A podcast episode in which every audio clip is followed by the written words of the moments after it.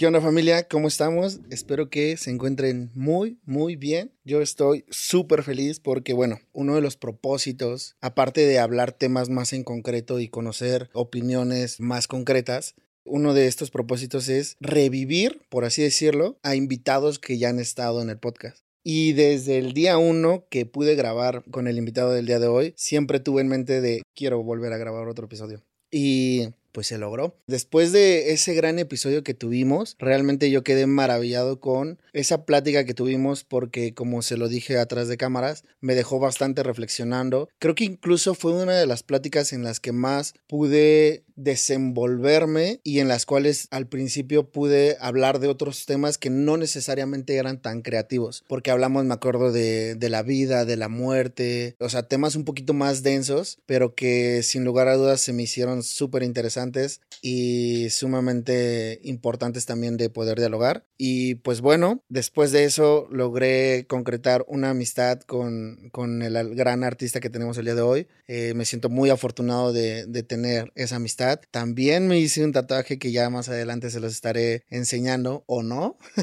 ahí, ahí, lo veremos. Pero eh, realmente es uno de los tatuajes que más me gustan porque, como recordarán, el concepto de todo, de todo su mundo artístico es bastante bastante, increíble. Creo que hay mucho de, lo cual pudiéramos hablar y, y, si quieren conocer más, pues los invito a checar ese episodio. Pero sin más preámbulos, el día de hoy estamos con Ruski. Bienvenido amigo, ¿cómo estás? Muchas gracias amigo, estoy muy bien, muy feliz de estar de nuevo acá en tu programa y aparte de decirte que me da muchísimo gusto ver cómo has llevado adelante el proyecto, cómo lo has hecho crecer. Eh, no recuerdo exactamente cuánto tiempo va de la primera vez que me pude sentar a platicar contigo, pero me da mucho gusto estar acá de nuevo y ver el crecimiento y las ganas que le está echando tu proyecto y pues muy honrado de poder estar acá de nuevo contigo. Pues ya casi será como año y medio, dos que, que fue eso. Algo así. Sí, sí, y, y, ya han pasado muchas cosas. También he visto que has estado involucrándote en muchas más áreas artísticas. O sea, has hecho, te has aventurado a nuevas cosas, ¿no?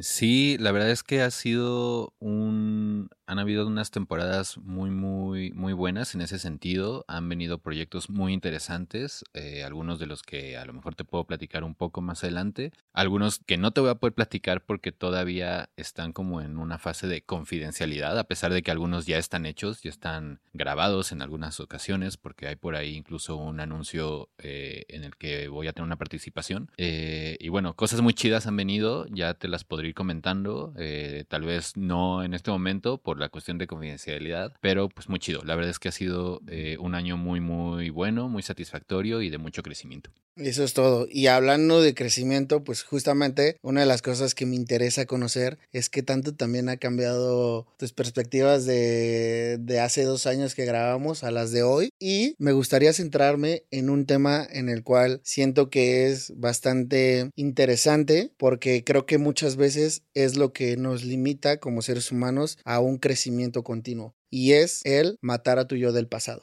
creo que a veces como seres humanos nacemos y crecemos con un cierto chip o con una cierta educación de la cual pues obviamente es guiada por nuestros padres de familia, por tradiciones, por costumbres, por la sociedad, en las cuales pues va dictando de alguna manera en lo que nos vamos creando, ¿no? Lo que vamos creciendo, lo que vamos creyendo. Y creo que hoy en día, en esta actualidad, ha sido la etapa de, de romper reglas. Creo que mucha gente, ah, por ejemplo mis papás, yo veo que se han tenido que ver involucrados en aceptar nuevas ideas que en sus tiempos no eran tan bien vistas, ¿no? Eh, podríamos hablar de muchas cosas socioculturales hablando, pero que han tenido que darle paso para seguir avanzando y para seguir evolucionando. Y así creo que en una retrospectiva a veces necesitamos dejar a tu yo del pasado para darle paso a nuevas cosas, a nuevas situaciones, a nuevas ideas. Y muchas veces creo que eso es lo que nos llega a limitar y a detener un poco nuestro crecimiento. ¿Tú cómo ves esto?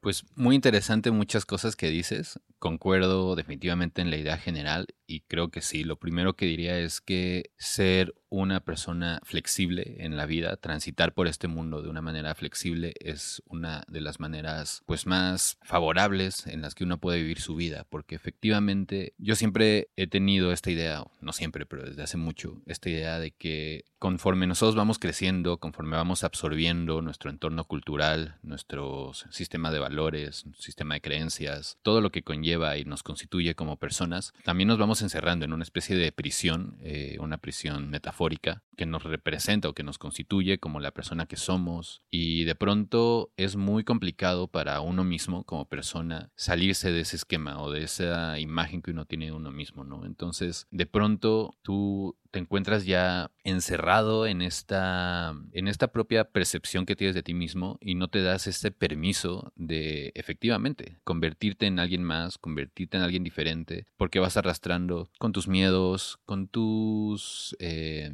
con cualquier tipo de cosa, ¿no? Miedos, rencores o incluso cuestiones positivas, con tus virtudes. Eh, las propias virtudes también pueden llegar a ser un impedimento para desarrollar otro tipo de cualidades que no has descubierto en tu vida. Entonces, creo que esto que dices de matar a tu pasado es una frase que puede llegar a ser muy fuerte si se aborda desde puntos de vista pues profundos, filosóficos, pero creo que tiene mucha relevancia, hay una gran verdad ahí y creo que como dices, ahorita en estos tiempos en los que estamos viviendo de cambios tan radicales, tan rápidos, donde hay muy poca cimentación social, vamos a decirlo así, somos una generación que finalmente es una bisagra entre este mundo viejo que está terminando y este mundo nuevo que es totalmente ajeno a nosotros y, a las generaciones de abajo, pues no se diga, ¿no? Y las generaciones que están arriba, pues tienen cero identificación con muchas de las cosas que nosotros nos constituían como personas. Entonces, no permitirnos dar ese salto a esta nueva forma de presentarnos ante el mundo, esta forma de hacer sociedad, que definitivamente puede ser algo muy problemático para muchas personas. Entonces, creo que es un tema muy central, muy fundamental y muy importante que todos veamos a los ojos esta onda de reinventarnos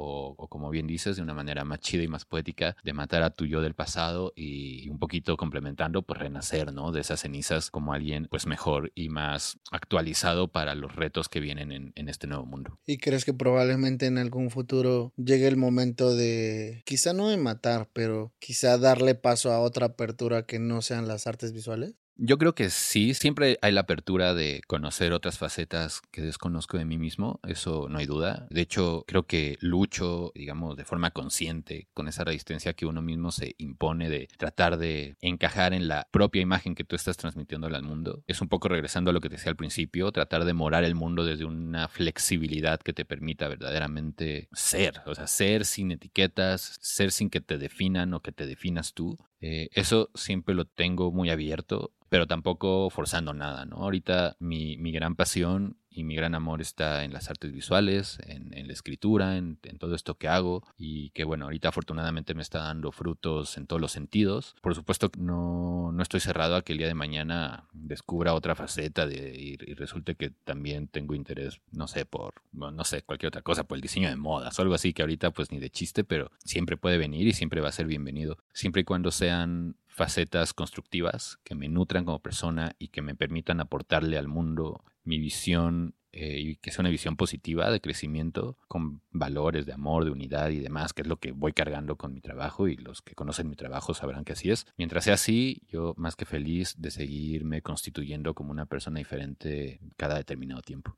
Hay una frase que, que decía uno, uno de los artistas que estuvo aquí que era mantener el corazón abierto, ¿no? Eh, y no solamente hacia ciertas situaciones, sino hacia nuevas posibilidades también. El hecho de aventurarte a, nuevas cosas, a, a, probar nuevas situaciones, creo que eso, eso mismo es lo que te hace crecer y eso mismo es lo que te da esa apertura a dejar tuyo del pasado como tal. Pero tú, desde con esto, ¿desde qué visión ves a tu yo del pasado? Con mucha empatía y con mucho, eh, pues con mucho cariño. O sea, no, no existe, no hay razón por la cual uno tenga que, que venir cargando a su muertito de las cosas que hizo o dejó de hacer, o, o pensando que como ahora estás en un lugar aparentemente mejor, sentir que no sé, perdiste tu tiempo, estabas pidiendo tu tiempo, o estabas haciendo alguna cosa mal, o no eras la persona que hubieras querido ser. Creo que nada de eso vale. Creo que todos los peldaños por los que pasas como persona son fundamentales para que llegues a ser la persona en la que te estás convirtiendo. Y sí, es un poco también como, como se abraza en las filosofías orientales, ¿no? De, de, de,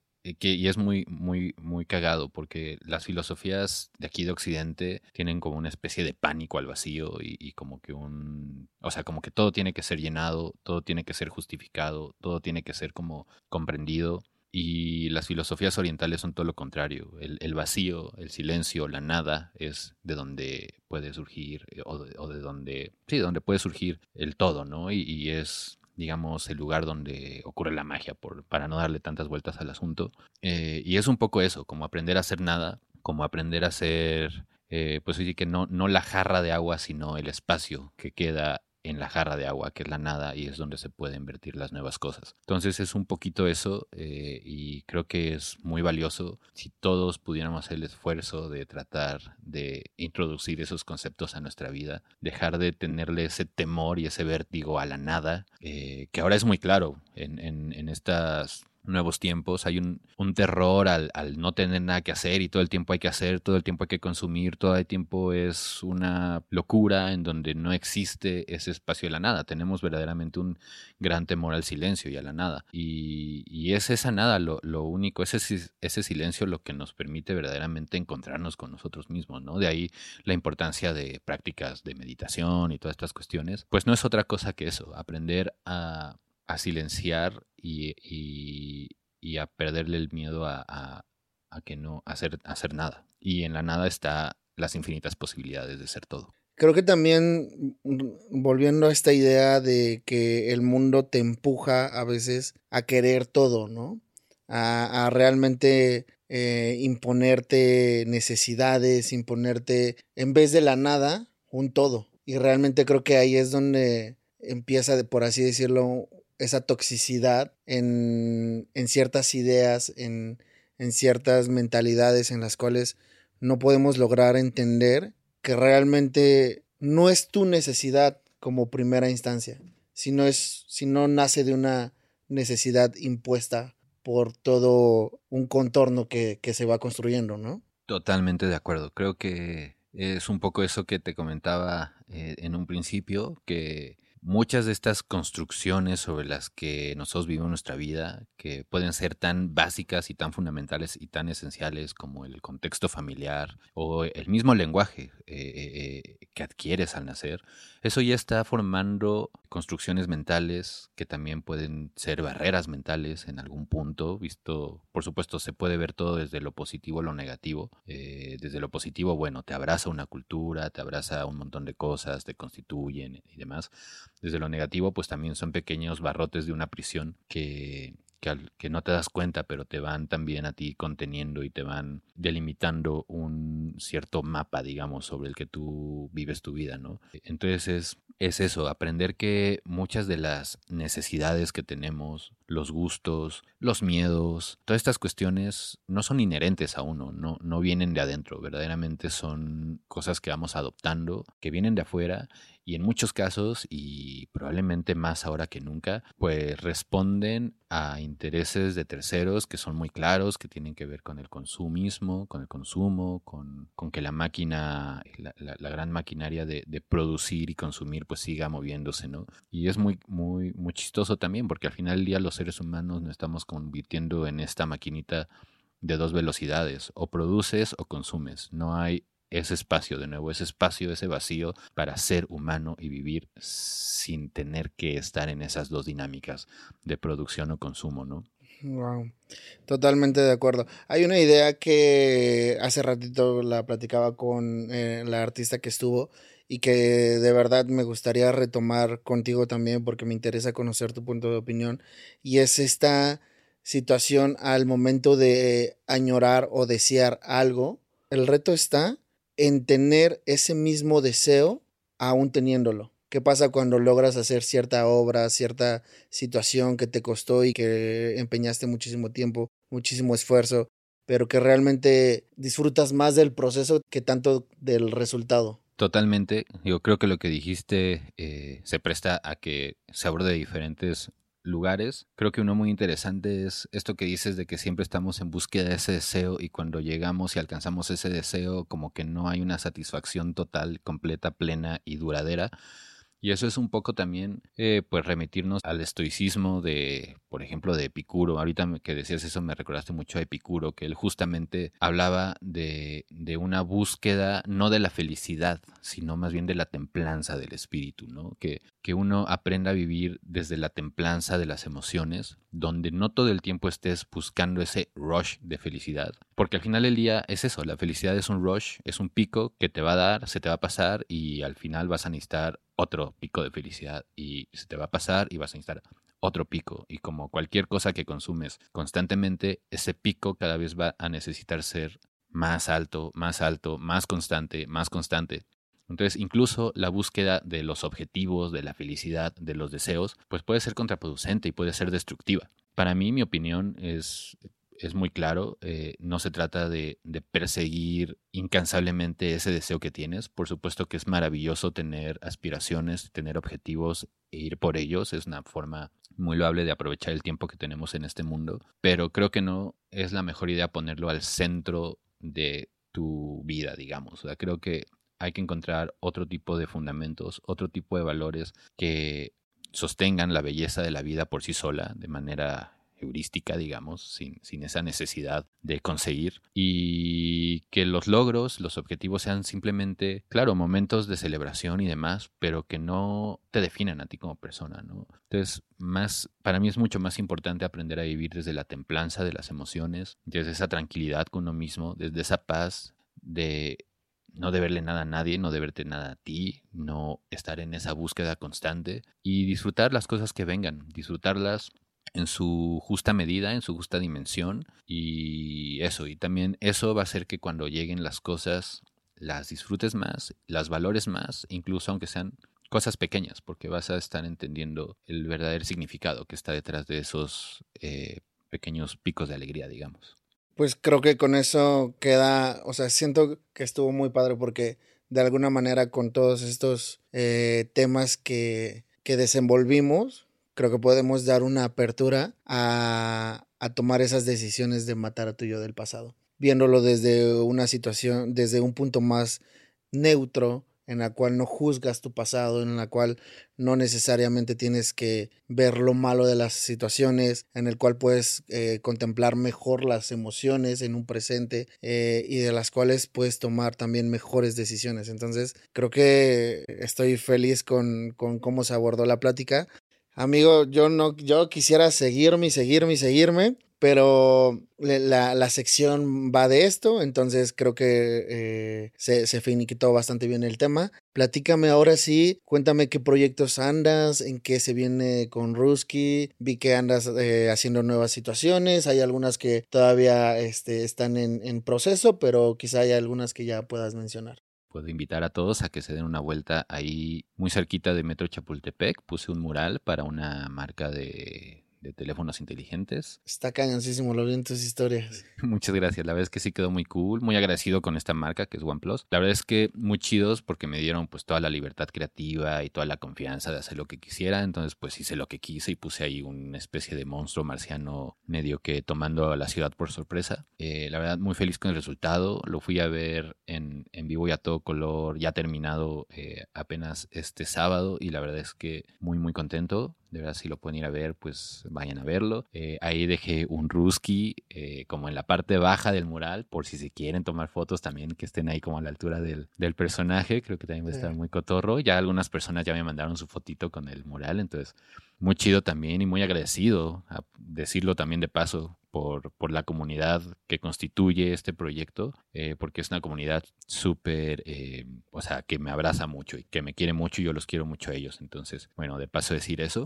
Perfecto, amigo. Pues mira, para mí siempre es un placer tenerte por acá, escuchar de todos estos proyectos, escuchar cómo ha ido también evolucionando, tanto tú como persona y tu arte. La verdad es que pues, me siento muy feliz el, poder ver, pues que cuando ahora que nos volvemos a reencontrar, pues ha habido un crecimiento personal, ¿no? El escucharte siempre, pues para mí es un placer. Siento que fue un gran tema. Entonces, eh, pues nada, familia, muchísimas gracias por haber escuchado, por haberse quedado hasta acá. Recuerden suscribirse, dejar todas todas esas cositas que ya se las saben. Y pues atentos, yo voy a estar dejando toda la información de Ruski. Vamos a poder encontrar toda su arte. Ahí lo van a estar viendo en muchos clips y demás. Así que pues esténse pendientes y no olviden apoyar a este gran talento. Así que gracias hermano, nos vemos la siguiente. Hombre, al contrario, gracias a ti y nos vemos pronto. Ya.